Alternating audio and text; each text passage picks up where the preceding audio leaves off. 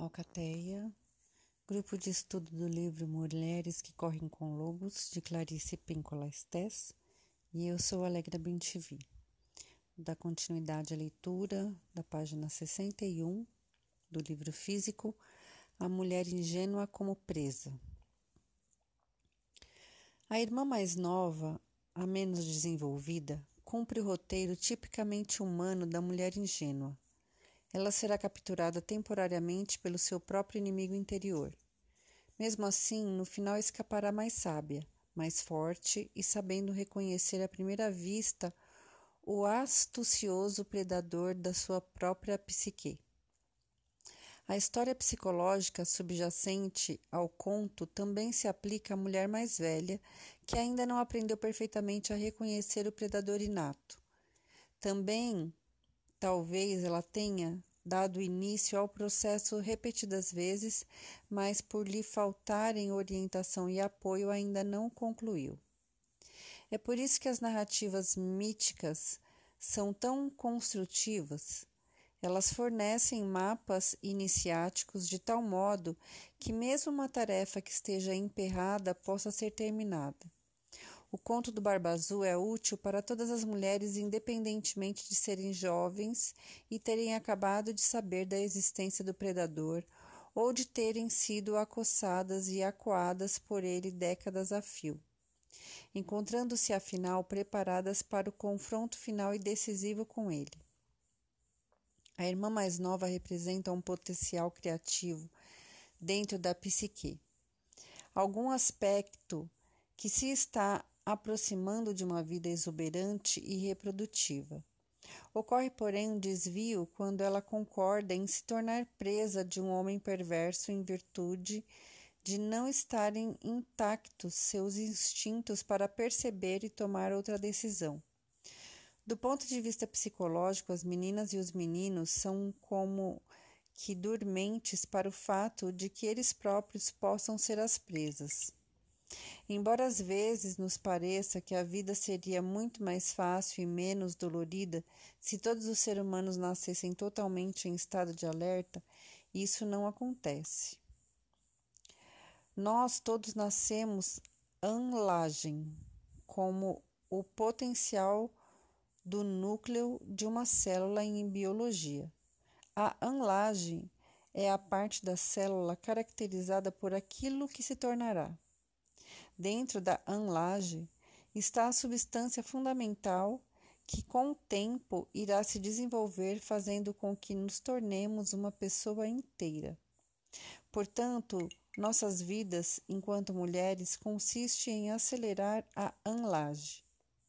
O conto do Barba Azul fala do despertar e da educação desse núcleo psíquico, dessa célula luminosa em prol dessa educação. A irmã mais nova concorda em se casar com uma força que ela acredita ser muito distinta. O casamento nos contos de fadas simboliza a procura de um novo status, o desdobramento de uma nova camada da psique. No entanto, a jovem esposa se iludiu. A princípio, ela sentia medo do barba azul, estava desconfiada, um pouco de diversão no bosque faz com que ela descarte essa intuição.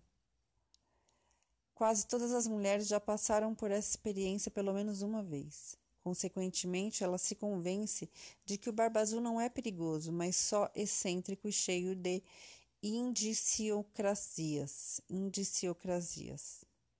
Como sou boba! Por que me repugna tanto aquela barbinha azul? Sua natureza selvagem, porém, já farejou a situação e sabe que o homem de barba azul é mortal, enquanto a psique ingênua descarta essa sabedoria interior. E eu vou dar uma pausa aqui na. Se bem que eu não vou falar agora, não, eu vou deixar para. Vou falar disso lá no grupo. Vou até anotar aqui que eu achei super importante essa parte. Vou continuar. Esse erro de raciocínio é quase rotineiro numa mulher tão jovem cujos sistemas de alarme ainda não estão totalmente desenvolvidos. Ela é como um filhote de lobo, sem mãe, que rola e brinca na clareira, sem perceber o lince de quase 50 quilos que se aproxima vindo das sombras. No caso de uma mulher mais velha, que está tão isolada do aspecto selvagem que mal chega a ouvir os avisos do seu íntimo, ela também segue em frente com um sorriso ingênuo. Bem que poderíamos nos perguntar se haveria como evitar tudo isso. Como no mundo animal, a menina aprende a ver o predador através dos ensinamentos da mãe e do pai. Sem a amorosa orientação dos pais, ela certamente será uma presa prematura na vida.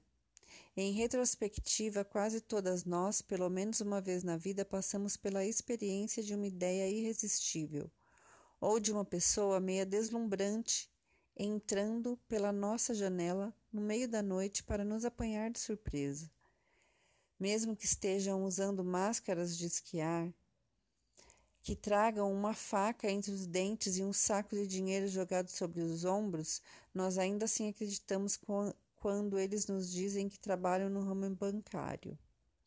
Contudo, mesmo com uma criação criteriosa por parte dos pais, a jovem pode, especialmente a partir dos 12 anos de idade, ser seduzida de modo a se afastar das suas verdades por grupos de colegas forças culturais ou pressões psíquicas, começando assim a assumir riscos com bastante imprudência no esforço de descobrir as coisas por si mesma.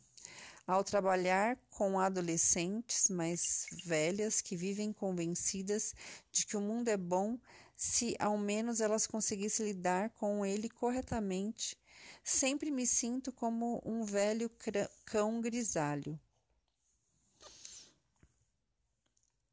Tenho vontade de pôr as patas diante dos olhos e gemer, porque vejo o que elas não veem e sei, especialmente se elas forem determinadas e exuberantes, que vão insistir em se envolver com o predador pelo menos uma vez antes que sejam despertadas com um choque.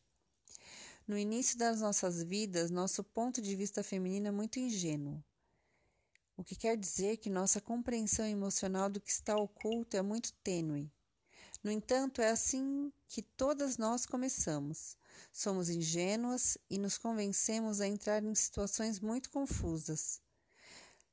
Não ser iniciada nos detalhes dessas questões significa estar no estágio da nossa vida em que somos propensas a perceber apenas o que está às claras.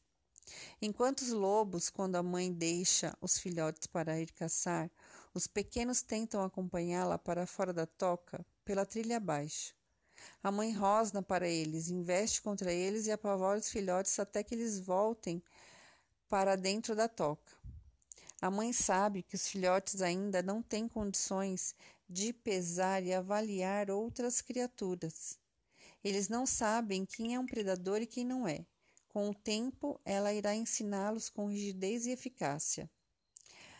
A semelhança dos filhotes de lobo, as mulheres precisam de uma iniciação semelhante, que lhes revele que o mundo interior, assim como o exterior, não são sempre locais propícios. Muitas mulheres não chegam a receber os ensinamentos básicos a respeito de predadores que a mãe loba dá aos filhotes, como por exemplo, se for ameaçador e maior do que você, fuja. Se for mais fraco, pense no que quer fazer. Se estiver doente, deixe-o em paz. Se tiver espinhos, veneno. Presas ou garras aguçadas, recue e vá na direção oposta. Se tiver um cheiro bom, mas estiver cercado de garras de ferro, passe direto.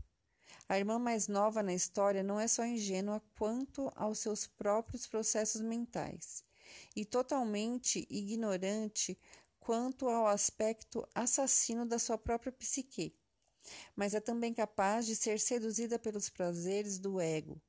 E por que não? Todas nós queremos tudo maravilhoso. Toda mulher quer montar no cavalo enfeitado com sinos e sair cavalgando pelos campos sem fim pela floresta sensual.